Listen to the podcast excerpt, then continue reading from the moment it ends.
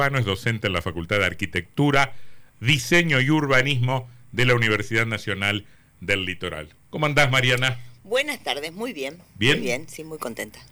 Contame cómo viene el libro. ¿Cuándo lo presentaste? Lo presentamos el sábado en Rosa y Dorada. Estuvo lleno. Sí. Muy buena, muy buena la convocatoria, muy, muy interesante, digamos, el encuentro con, con el público. Muy lindo, muy lindo. ¿Qué es Ciudades de Río? Ciudad de Río es un libro que reúne notas de prensa eh, y que están organizadas por capítulos para encontrarle un hilo conductor pero es el sugerido, digamos, él eh, podría ser cualquier otro que eligieran. Es como Rayuela, lo podemos leer. Con, lo que, yo amo a Cortázar. Lo, lo podemos leer en cualquier orden. ¿eh? Eh, lo podemos leer en cualquier orden con respeto de Cortázar. bueno, y entonces. Tiene algo en común, ya ¿Qué tenés en común con Cortázar? Escribo libros que se pueden leer de atrás para adelante. Tómese nota, tómese, tómese nota que se lo planteé yo. No vino ella a decir, como con Rayuela. Bueno, escucha. Eh, ¿Y son notas que fuiste escribiendo dónde? Mira, esto, esto arrancó en julio de 2020. Víctor Fleitas me convoca para escribir una nota semanal sobre patrimonio y paisajes culturales, así lo sugerí yo, mm. eh, que salía los domingos en Mirador Provincial y en el diario simultáneamente. Mm. Cuando Mirador Provincial tenía formato papel, después siguieron las dos versiones con, formato digital. Mm. Eso hizo que entre julio y diciembre del 2021, o sea que fue un año y medio escribiendo. se produjeron 76 notas, entre 74 y 76 notas aproximadamente. Y en un momento el libro estaba hecho. Y claro, pero no, porque en realidad las de este libro son 24 solamente.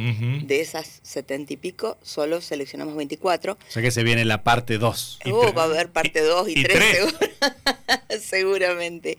Eh, esto vino, o sea, fue como cristalizó en un momento en que eh, Cultura de la Nación lanza un eh, programa de subsidio, un fondo editorial mm. para temas de patrimonio. Y entonces ahí tuve que hacer una selección. Eh, invitada por, sugerida eh, por muchísimos, ahí hubo muchos, muchos actores en el medio. Estuvo Alexis Chausowski que me ayudó en una primera selección, junto con Hernán de la editorial de, de la Universidad de Entre Ríos. Después, este, bueno, Malala y Moit, que como amiga siempre vos tenés que presentarte por acá. Bueno, mm. fue como que recibí muchas, muchos impulsos de muchos lugares y ya con Víctor lo habíamos hablado, pero no habíamos llegado a concretar un, armado. Así que en ocasión de esta convocatoria eh, hice una selección relacionada con los procesos de formación de ciudades que tuvieran que ver con el río. O sea, no solamente Paraná. No, es la provincia de Entre Ríos lo que traté. y, solo, no Paraná y solo ciudades de Entre Ríos. Y solo ciudades de Entre Ríos. Bueno, a ver, decime así, si me podés reducir en un minuto, 24 de 76 artículos escritos a lo largo de dos años. ¿Qué tienen en común y de particular, si es que tienen algo de particular respecto de otras ciudades vinculadas a los ríos, las ciudades entrerrianas. Bueno, en principio el soporte entrerriano es muy singular. Es un soporte ya que por su propio nombre ya sabemos que está surcada por ríos y además tiene una topografía bastante especial. Y eso ha hecho que, por ejemplo, se favorecieran determinadas actividades. Entonces, por ejemplo, la, producción calífera o la producción minera, vamos a decir en términos generales, es uno de los, de los puntos como iniciales.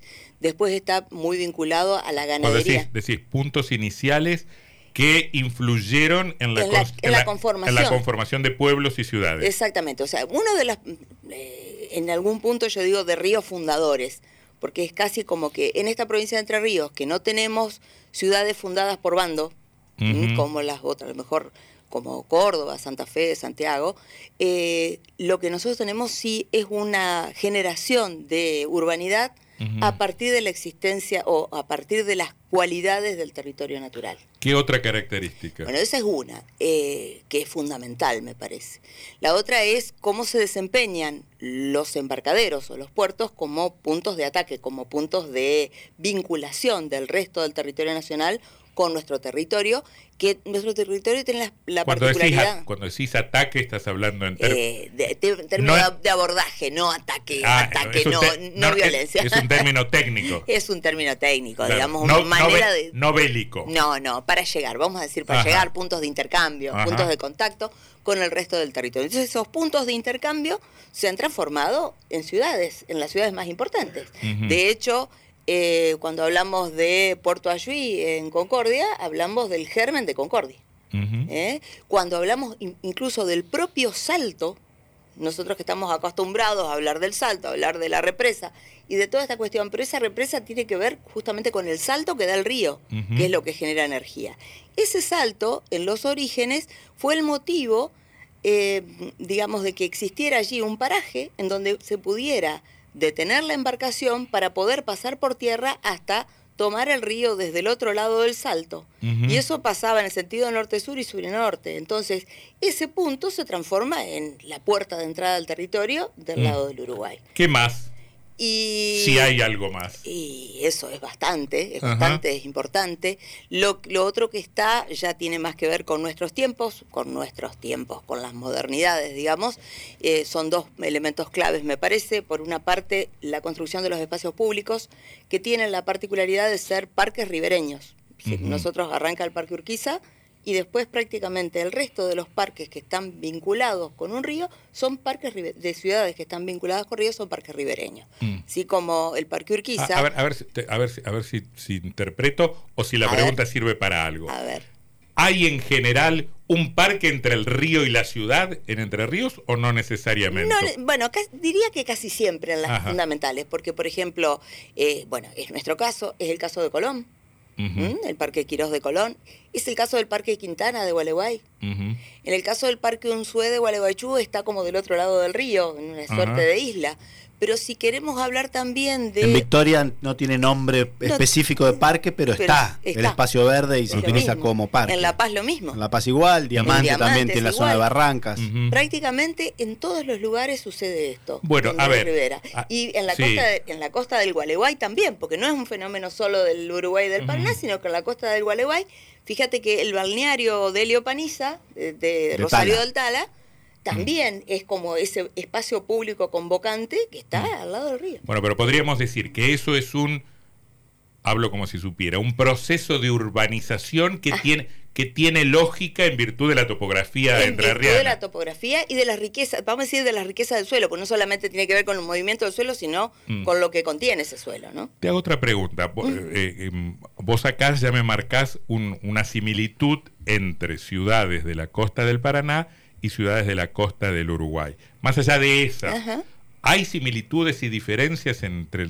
Hay diferencias, mejor dicho, entre la costa del Paraná y la costa del Uruguay respecto del río y las ciudades? Y hay diferencias que son las diferencias morfológicas de los dos ríos, porque el río Paraná tiene las barrancas más pronunciadas, tiene una, digamos, un sedimento más lodoso, en cambio el, Uruguay es, un río más de llanura, corre sobre el, sobre el llano, tiene arena firme mm. eh, y la barranca es mucho más reducida. ¿Y en qué influye eso en la vida de las personas? En, la... distancia que puede haber en el lugar de asentamiento y, el borde costero. Nosotros tenemos, nosotros no vivimos con el peligro de inundarnos. Claro. Eso es una pero sí de desmoronarnos. ¿eh? Claro, es verdad. Esas son características. En cambio, la costa del Uruguay quizás toma una cota que para nosotros es una cota eh, eh, no riesgosa y para el río Uruguay sí, y entonces ahí sí hay peligro de inundación más fácilmente. Entonces eso genera otro tipo de condición en el modo de asentamiento, pero no en el vínculo con el río. ¿Cómo es, el, cómo, es nuestro vínculo con el río? Hay, un lugar común que dice, Paraná ha vivido siempre a espaldas del río. Te pregunto primero si eso es cierto y, y en todo caso después ampliaríamos a, ese, a, ese, contexto más general. Mm. ¿Cómo es nuestro vínculo? Cuando digo nuestro, ya hablo de todo entre ríos, con el río, con los ríos. Bueno, yo creo que hay que hablar de tiempos, de temporalidades, porque son distintas las relaciones. Me parece que ese es el punto clave. Mm. ¿Mm? O sea, ¿no siempre vivimos de espalda al río? No. ¿O alguna vez sí y ahora no? Bueno, a ver, pensemos que el río, hacia fines del siglo XIX, principios del XX, era el espacio de intercambio y la actividad protagónica era el puerto. era embarcar y desembarcar mercancías. En Paraná. En Paraná y en todos ah, lados, digamos. Este es el concepto. La costa del río está vinculada con la existencia de puertos y los puertos que hacen intercambiar producción.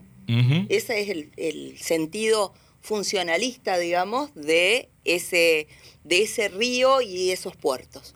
En todos los casos pasa igual, porque por eso fueron puertos importantes y de esos todos... Tenían una importancia logística que hoy no tienen. Que hoy no tienen, o que a lo mejor tienen dos, Diamante y Concepción del Uruguay.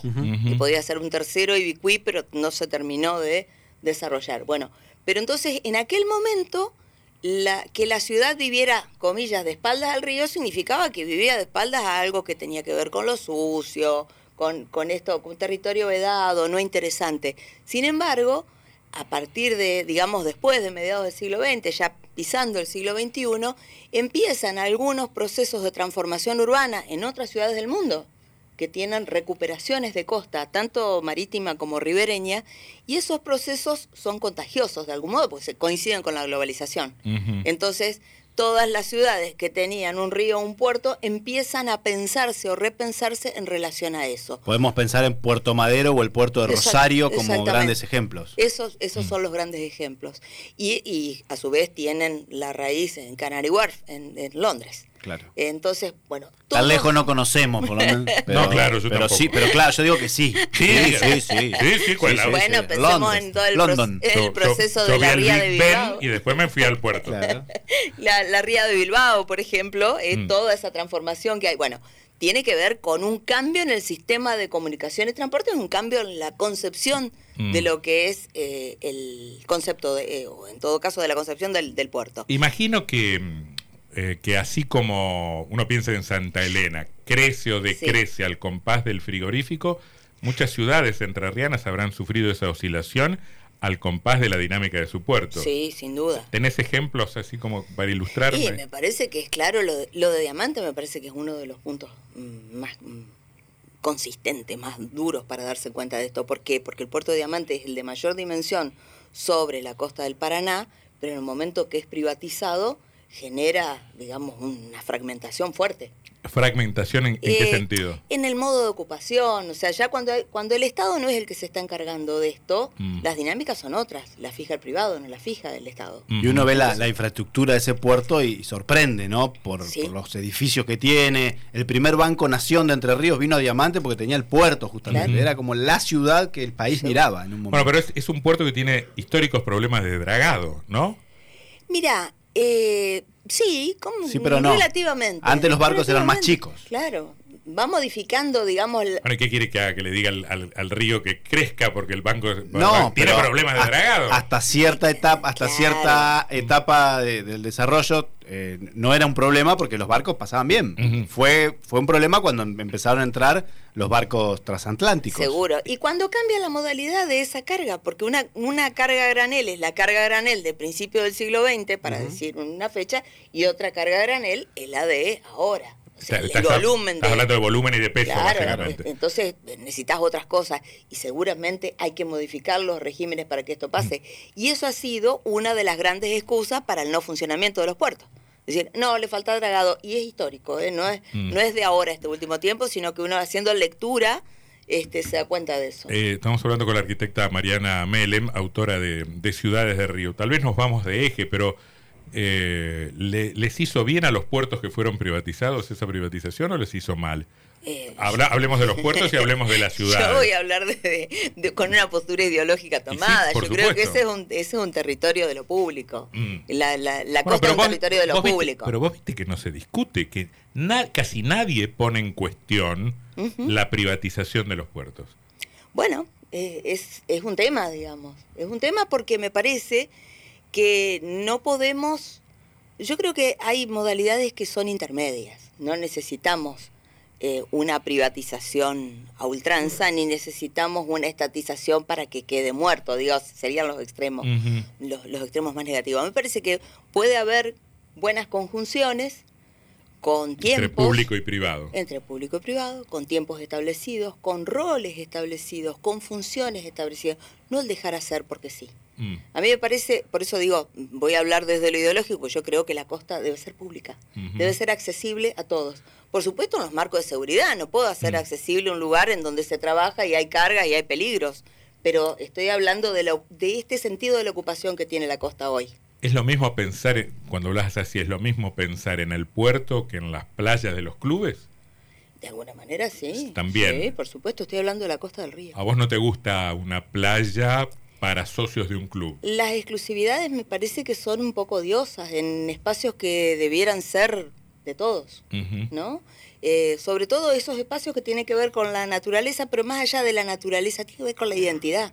Mm. ¿No? Entonces, digo, yo me acuerdo todavía, y te acordarás, Antonio, de cuando éramos chicos, habremos tenido 7, 8 años, y se podía recorrer las playas de los clubes ininterrumpidamente sin ningún corte. ¿Qué siglo era eso? Eh, de siglo del 20. íbamos escuchando bandana hace 10 años. Este. Mariana, ya te hicimos meter en la. Te hicimos ganar amigos en el estudiante, en el Robin. Ahora te vamos a meter en otra polémica que tampoco sé si está en el libro. ¿Cómo, cómo, ves el proceso en el que está el puerto de Paraná? Con una media sanción aprobada, una sesión en la municipalidad que se aprobó en diputados, está en Senado, hay medio frenado, todavía no hay ya ya ni me acuerdo que era la, era la transferencia. La transferencia. pensada para un proyecto de negocio, de inmobiliario. de 16 o 18 inmuebles que componen toda la zona del puerto para que el municipio haga un master plan y se integre lo privado con lo público. Bueno, a ver, yo eh, creo, insisto, me parece que la, el uso público tiene que estar presente. Me parece, a su vez, y en el otro extremo, si querés, que las este, edificaciones patrimoniales, para ponerle este, el título que le corresponde, no pueden estar cerradas y vedadas. Pero tampoco creo que ahí haya que hacer eh, conjuntos de vivienda. Eh, me parece que hay que encontrar de, vivienda, de viviendas, o sea, privatizar eso, mm. no no un negocio inmobiliario. No creo que haya que hacer un negocio inmobiliario. Me parece que lo que hay que hacer. Sí, gastronómico, social, recreativo, social, cultural. recreativo, cultural, de oficinas. Educativo. Educativo. Bueno, está la escuela. Eh, la, división de vías navegables, el, el edificio de Paraná Medio contiene en sí un patrimonio documental que no hay en otro lugar. Eso nos decía el arquitecto Musich varias veces. El profesor Musich. no le pongas el título que lo van a acusar de mala praxis. Bueno, y, y, serviría tener el camino costero que nos han prometido tantas veces? Depende cómo, depende qué proyecto tenemos. Yo creo que a ver, hace 30 años atrás cuando hablábamos de camino costero, capaz que nos imaginábamos una ruta interbalnearia, digamos. Y hoy estamos en otro plan, en otro programa que tiene mucho más que ver con el disfrute, que tiene que ver más con la escala de lo caminable, de lo recorrible con otros medios, de lo menos agresivo con el ambiente. Y me parece que eso es una buena, mm. es una buena mirada de lo que, digamos, del disfrute de la costa y que puede mm. tender a que se conserve mejor, ¿no? Dos o tres preguntas finales.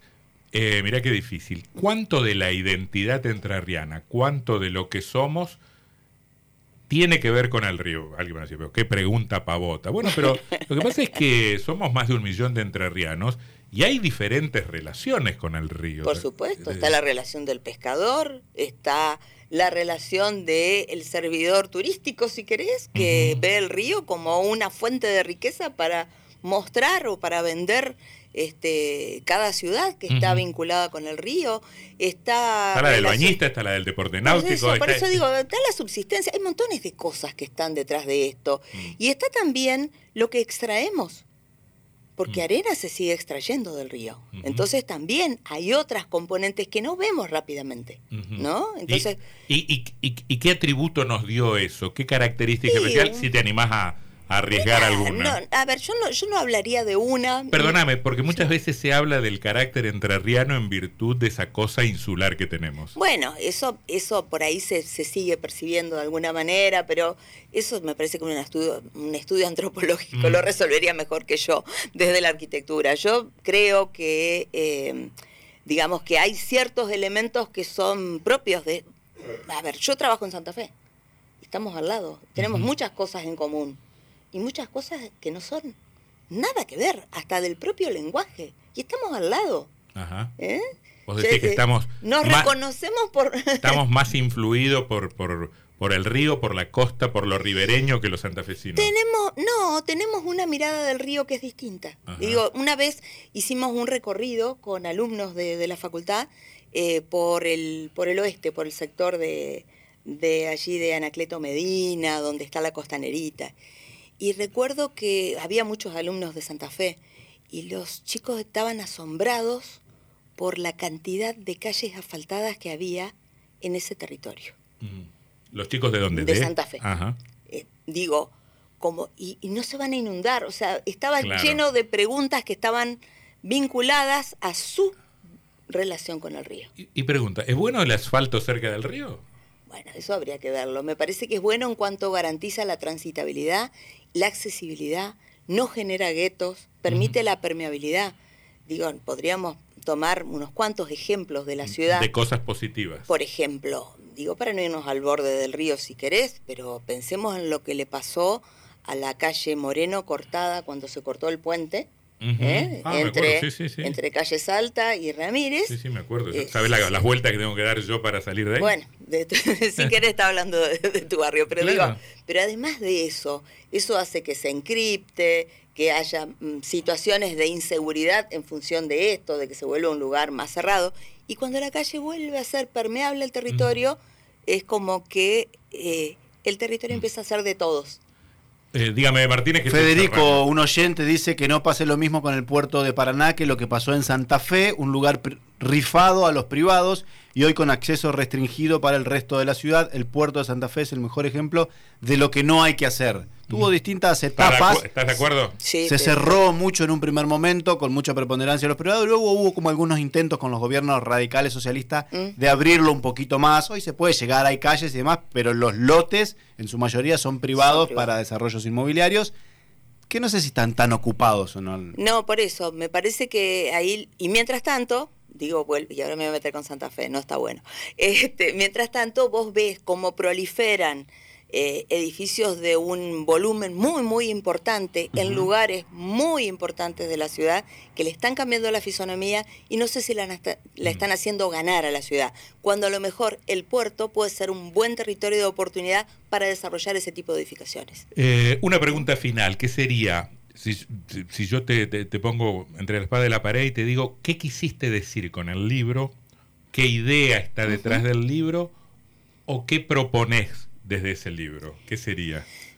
Yo, en principio, lo que, lo que pienso cuando escribo, cuando digo, cuando hablo, es como que estoy dando clases siempre. Me, da, me parece que es necesario, y, y en paralelo digo, es necesario salir de la academia para poder contar a otros porque que nos escuchemos entre los arquitectos o entre los especialistas no tiene mucho sentido. Para mí me parece interesante poder generar contenidos para los más jóvenes. No sé si llega o no llega, pero es un, para mí es un grano de arena que es importante para que eh, haya posibilidades, porque digo, hay una frase remanida que dice no se valora lo que no se conoce. Bueno, tiene que ver con eso. Valoremos un poco qué es lo que tenemos. ¿Por qué nos llamamos Entre Ríos? ¿Qué es lo que tenemos de más? ¿Cómo nacieron estas ciudades?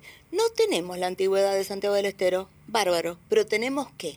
Tenemos todo esto que se construyó en función de este soporte común mm. que es, eh, y, te digo esto último que es algo que, repito bastante, que es el la, tierra para la colonia española, cuando no tenía piedras preciosas eh, o metales preciosos, era un territorio de reserva. Y cuando llega la revolución industrial, el territorio es un territorio de producción. Entonces, esa apuesta a producir del territorio es lo que nos caracteriza. Por eso hablo de puertos, de ferrocarriles, de espacios públicos, de viviendas de los trabajadores. ¿eh?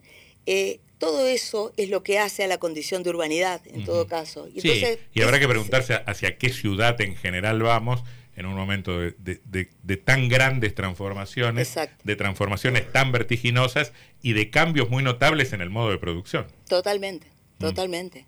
Pero acordarnos que si nosotros necesitamos subsistir, no podemos subsistir solo de la venta de servicios, que me parece que es algo que debemos recordar, que también está lo producido, y eso producido tiene que ver con la transformación, y esa transformación tiene muchas formas. Mm. A veces es turismo, a veces es producción de cosas contantes y sonantes, sean alimentos o sean elementos tecnológicos. ¿no? La arquitecta Mariana Melen es especialista en patrimonio arquitectónico y es la autora de Ciudades de Río, que se puede comprar dónde.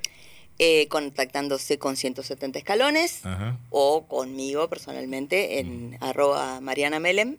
¿En librerías? ¿no? Em, recientemente creo que está en el Templo del Libro. Mm. Bien. Bueno, llévenlo a Códice, que es auspiciante de este programa, y es la librería más importante. Claro, claro. Mariana, gracias por tu visita. Bueno, a ustedes. Chau, chau. Chau, chau. Folmar, concesionario oficial Nissan. Toda la línea de